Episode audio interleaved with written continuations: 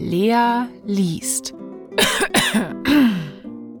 Grimms Märchen Der liebste Roland.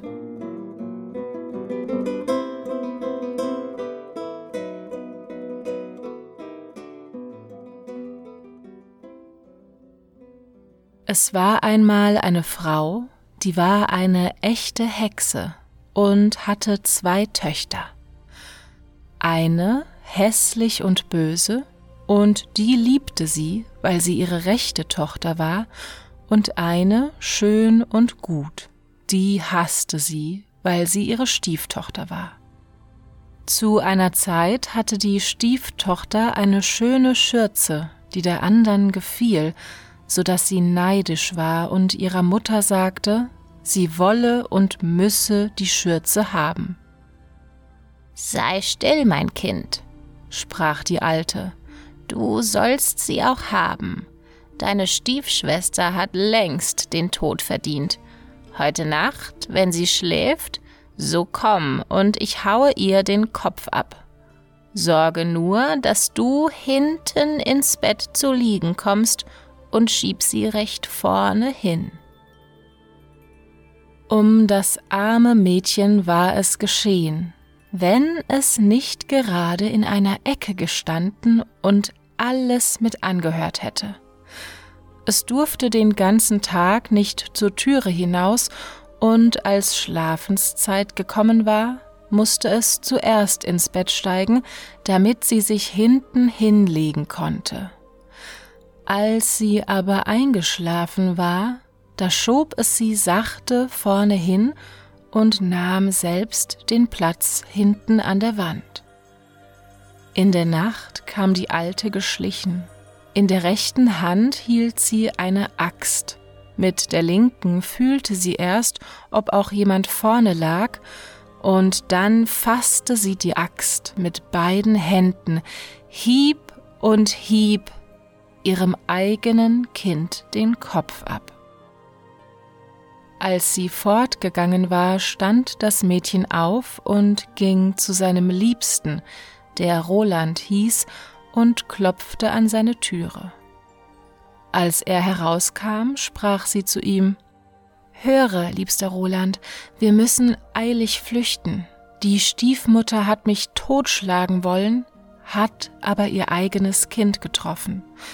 Kommt der Tag und sie sieht, was sie getan hat, so sind wir verloren. Aber ich rate dir, sagte Roland, dass du erst ihren Zauberstab wegnimmst, sonst können wir uns nicht retten, wenn sie uns nachsetzt und verfolgt. Das Mädchen holte den Zauberstab und dann nahm es den toten Kopf und tröpfelte drei Blutstropfen auf die Erde, einen vors Bett, einen in die Küche und einen auf die Treppe. Darauf eilte es mit seinem Liebsten fort. Als nun am Morgen die alte Hexe aufgestanden war, rief sie ihre Tochter und wollte ihr die Schürze geben, aber sie kam nicht. Da rief sie Wo bist du? Ei hier auf der Treppe, da kehr ich, antwortete der eine Blutstropfen. Die Alte ging hinaus, sah aber niemanden auf der Treppe und rief abermals wo bist du? Ei hier in der Küche, da wärm ich mich, rief der zweite Blutstropfen. Sie ging in die Küche, aber sie fand niemanden. Da rief sie noch einmal Wo bist du? Ach hier im Bette, da schlaf ich, rief der dritte Blutstropfen. Sie ging in die Kammer ans Bett. Was sah sie da? ihr eigenes Kind, das in seinem Blute schwamm und dem sie selbst den Kopf abgehauen hatte. Die Hexe geriet in Wut, sprang ans Fenster, und da sie weit in die Welt schauen konnte, erblickte sie ihre Stieftochter, die mit ihrem liebsten Roland forteilte. Das soll euch nichts helfen, rief sie. Wenn ihr auch schon weit weg seid, ihr entflieht mir doch nicht. Sie zog ihre Meilenstiefel an, in welchen sie mit jedem Schritt eine Stunde machte, und es dauerte nicht lange, so hatte sie die beiden eingeholt. Das Mädchen aber, wie es die Alte daherschreiten sah, verwandelte mit dem Zauberstab seinen liebsten Roland in einen See, sich selbst aber in eine Ente, die mitten auf dem See schwamm. Die Hexe stellte sich ans Ufer, warf Brotbrocken hinein und gab sich alle Mühe, die Ente herbeizulocken, aber die Ente ließ sich nicht locken, und die Alte musste abends unverrichteter Sache wieder umkehren. Darauf nahm das Mädchen mit seinem liebsten Roland wieder die natürliche Gestalt an, und sie gingen die ganze Nacht weiter bis zu Tagesanbruch. Da verwandelte sich das Mädchen in eine schöne Blume, die mitten in einer Dornenhecke stand, seinen liebsten Roland aber in einen Geigenspieler. Nicht lange, so kam die Hexe herangeschritten und sprach zu dem Spielmann Liebster Spielmann, darf ich mir wohl die schöne Blume abbrechen? Oh ja, antwortete er, ich will darauf aufspielen. Als sie nun mit Hast in die Hecke kroch und die Blume brechen wollte, denn sie wusste wohl, wer die Blume war, so fing er an aufzuspielen und, sie mochte wollen oder nicht, sie musste tanzen, denn es war ein Zaubertanz. Je schneller er spielte, desto gewaltigere Sprünge musste sie machen, und die Dornen rissen ihr die Kleider vom Leibe, stachen sie blutig und wund, und da er nicht aufhörte, musste sie so lange tanzen, bis sie tot liegen blieb. Als sie nun erlöst waren, sprach Roland, Nun will ich zu meinem Vater gehen und die Hochzeit bestellen. So will ich derweil hier bleiben, sagte das Mädchen, und auf dich warten, und damit mich niemand erkennt, will ich mich in einen roten Feldstein verwandeln. Da ging Roland fort und das Mädchen stand als ein roter Stein auf dem Felde und wartete auf seinen Liebsten. Als aber Roland heimkam, geriet er in die Fallstricke einer anderen, die es dahin brachte, dass er das Mädchen vergaß. Das arme Mädchen stand lange Zeit. Als er aber endlich gar nicht wiederkam, so ward es traurig und verwandelte sich in eine Blume und dachte, es wird ja wohl einer dahergehen und mich umtreten.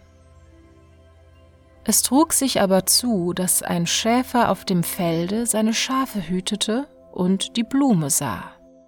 Und weil sie so schön war, so brach er sie ab, nahm sie mit sich und legte sie in seinen Kasten. Von der Zeit an ging es wunderlich in des Schäfers Hause zu. Wenn er morgens aufstand, so war schon alle Arbeit getan. Die Stube war gekehrt, Tische und Bänke abgeputzt, Feuer auf dem Herd gemacht und Wasser getragen. Und mittags, wenn er heimkam, war der Tisch gedeckt und ein gutes Essen aufgetragen. Er konnte nicht begreifen, wie das zuging, denn er sah niemals einen Menschen in seinem Haus, und es konnte sich auch niemand in der kleinen Hütte versteckt haben.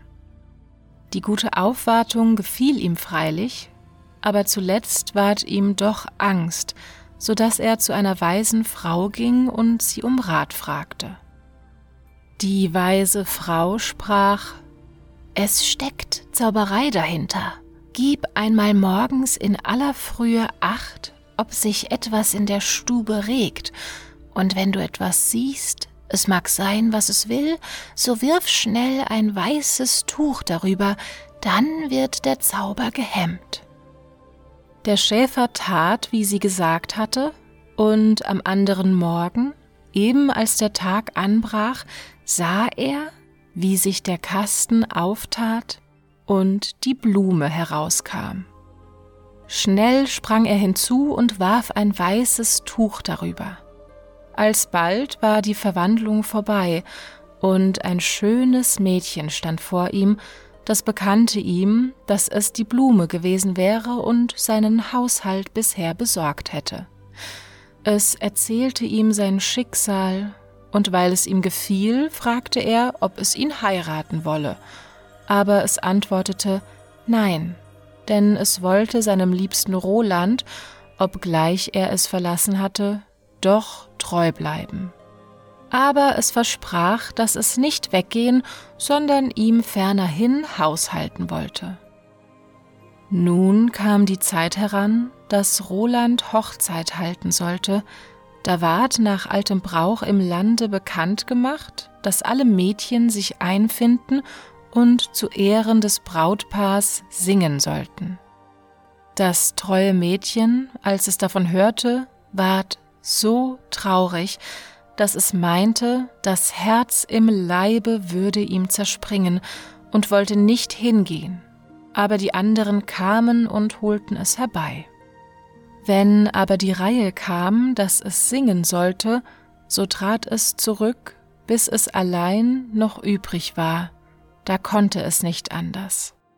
Aber wie es seinen Gesang anfing und er zu Rolands Ohren kam, so sprang er auf und rief, Diese Stimme kenne ich, das ist die rechte Braut, eine andere begehr ich nicht.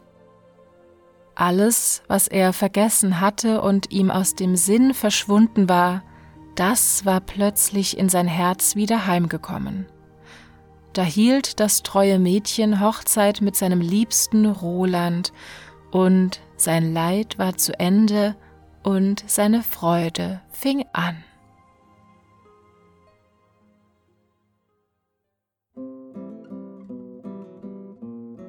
Das war Lea liest.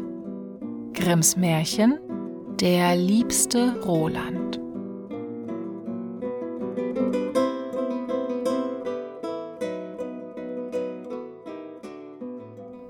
Hallo, hier ist Lea. Wenn euch das Märchen gefallen hat, schaut gerne bei mir auf Instagram vorbei. Dort findet ihr mich unter Lea liest vor.